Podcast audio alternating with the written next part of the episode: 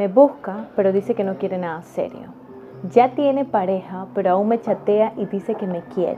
Esta es una situación que puede confundir a muchas personas y creo que hay muchos casos y muchas variaciones de ellos que me llegan día a día preguntándome qué debo de hacer o cómo puedo enfrentar este tipo de situaciones donde la otra persona no es totalmente clara o sus actitudes no están alineadas con lo que dice y hoy vamos a hablar sobre esto.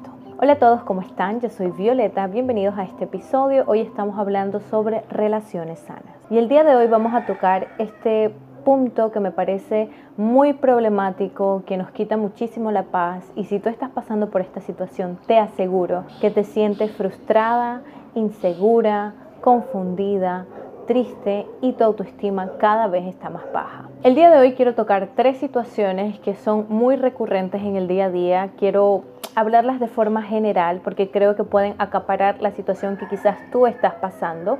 Y si tienes algún tipo de situación que entra dentro de este tópico y quieres que hablemos de ella en alguno de los videos, pues no dudes en mandármelo.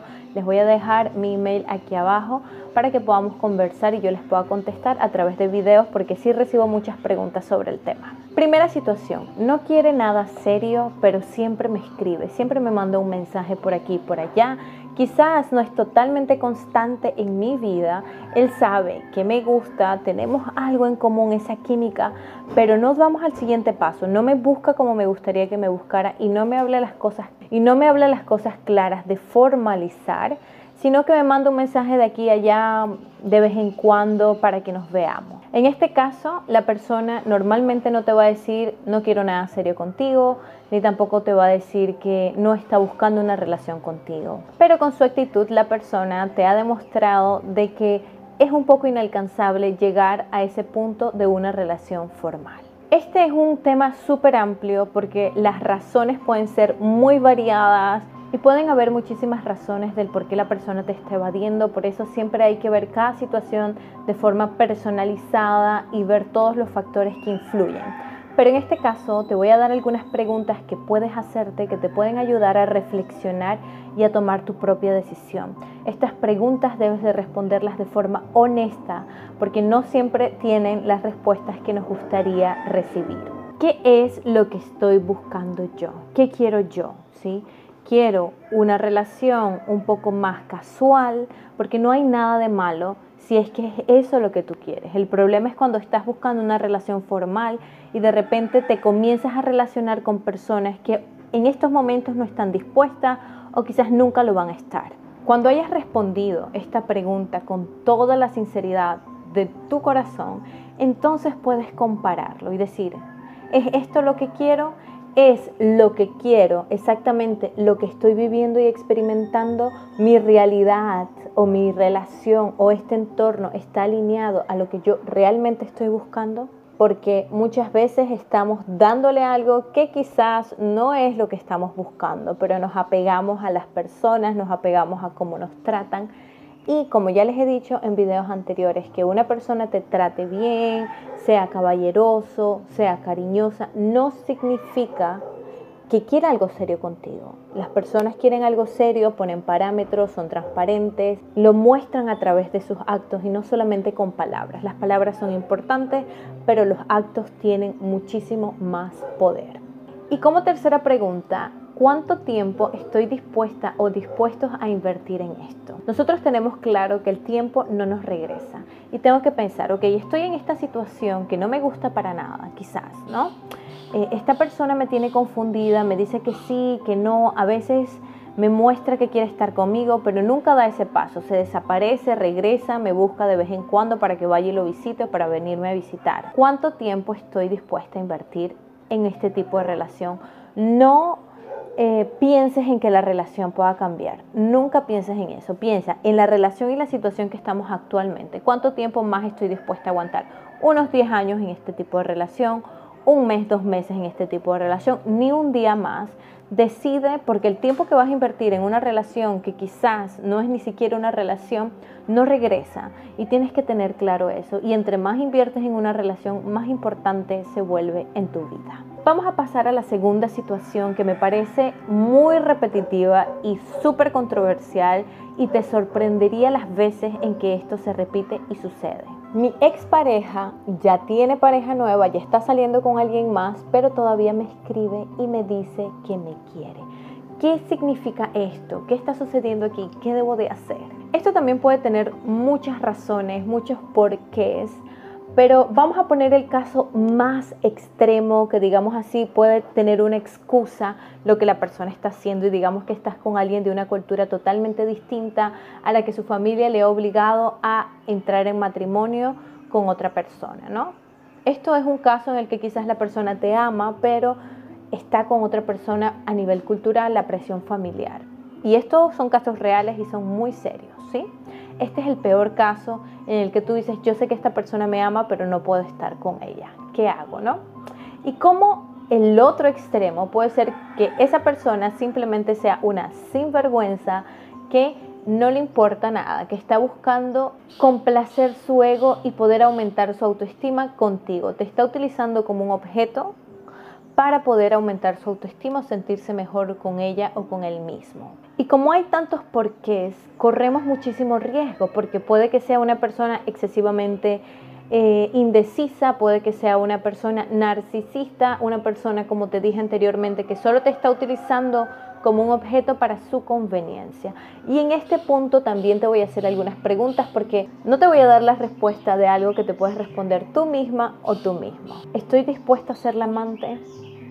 Estoy dispuesta a ser la persona que me escondan, que las otras personas no puedan saber y vivir una relación como una doble vida. Estoy dispuesta a esto. ¿Cómo me haría sentir a mí misma o a mí mismo luchar por alguien que ya escogió a otra persona? ¿Cómo me siento yo conmigo misma pensar de que tengo que luchar y sacrificarme por una persona que ya tiene un hogar, que ya tiene otra pareja, que está invirtiendo su, vida y su vida pública es al lado de otra persona? Y esto me hace recordar muchísimo al caso de la princesa Diana, que si quieren que les hable sobre este caso, que hay muchísimos puntos a analizar sobre infidelidad, sobre autoestima y demás. Entonces, bueno, también podemos hacer un video sobre este tipo de análisis que creo que podemos aprender muchísimo de este tipo de situaciones. ¿O qué dice de esa persona que esté mandándome mensajes mientras que esté con otra persona? ¿Qué me habla de su lealtad? ¿Qué tipo de persona es? Cómo están los valores de una persona que está con alguien a nivel público pero está viviendo una vida doble con otra persona. ¿Sí? Aquí hay muchísimo que analizar en este punto y quiero que seas sincera y sincero y que te des tus respuestas, aunque duelan, aunque nos hagan sufrir, aunque nos hagan frustrarnos, pero son las respuestas que necesitamos para tomar decisiones acertadas. Y por último, les voy a dar una tercera situación, o me busca y me insiste pero cuando estamos juntos siempre me es infiel. ¿sí? ¿Qué sucede en esta situación? ¿Y qué debería de hacer yo? ¿Qué debería hacer yo? Imagínate que estás en una situación de un par de meses, de varios años, de unas décadas, y de repente te das cuenta que tu pareja te ha sido infiel, ¿sí? Pero esta persona lo niega, eh, te hace sentir mal, te culpa sobre eso, dice algunas cosas, a veces indiferente, muchas situaciones alrededor que te confunden, que no sabes qué hacer. A veces se pone frío, indiferente, otras veces es súper apasionado y todo este cambio de humor, de actuar, te confunde porque dices, ¿me quiero o no me quiere? ¿Se arrepintió o no se arrepintió? Le reclamas por su fallo, te evade, le reclamas por tu fallo y quieres hablar de eso y no quiere y en ese momento se vuelve indiferente, te culpa, te dice que eres una controladora o controlador porque quieres hablar de esa situación que ya pasó. Este tipo de situación destruye tu autoestima al 100% porque te hace dudar mucho de ti y hace que crees y se agrande y se alimente ese apego por una persona que quizás no está dando el 100% en su relación y no te está valorando. Y aunque esta historia puede tener muchas variaciones y la persona puede utilizar diferentes métodos de manipulación, yo quiero que tomes en cuenta tres factores importantes. Quien no acepta lo que hizo no se ha arrepentido. Y este es un punto básico. A veces me llegan mensajes diciéndome, sí, pero es que dice que me ama y que me quiere, pero no quiere hablar del tema. Sí, a mí me puede decir mil veces que me ama, que me quiere, que me adora, pero mientras que no pida disculpa, mientras que no diga, sí, cometí este error, sí, no soy perfecto, no sé qué me pasó, lo siento, me, me siento mal por haber cometido este error y de corazón, que tú sientas que de verdad lo está diciendo, no hay un arrepentimiento.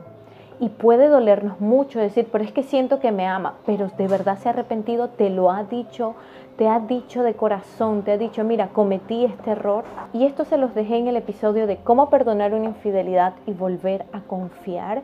El paso básico para nosotros volver después de una infidelidad es que la otra persona haya aceptado su error. Mientras que la persona se encuentra en una situación de negación, pues no ha habido un cambio.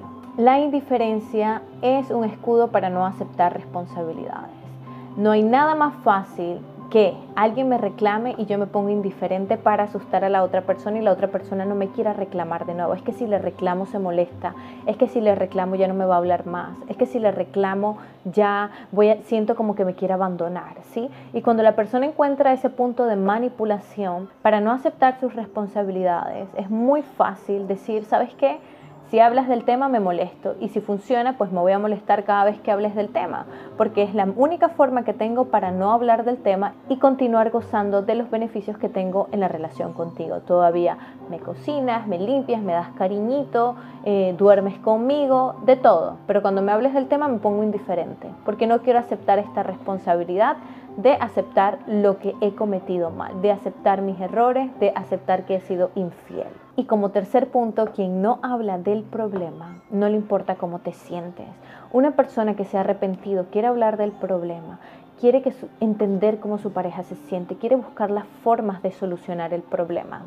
Y un paso importante es de que te dé el espacio para que hablen, para que aclaren, para que tú puedas hablar y aunque esa persona no le guste hablar del tema, va a escuchar, va a querer hablar del tema porque entiende que es un punto básico para recuperar la confianza. Entonces simplemente no está teniendo empatía de decir, hablo de esto, mejor me molesto, hablo de esto, mejor me escudo, no quiero hablar de esto. ¿Por qué? Porque qué pereza hablar de algo que hice mal, porque qué pereza tener que explicar algo, mejor digo que no lo hice.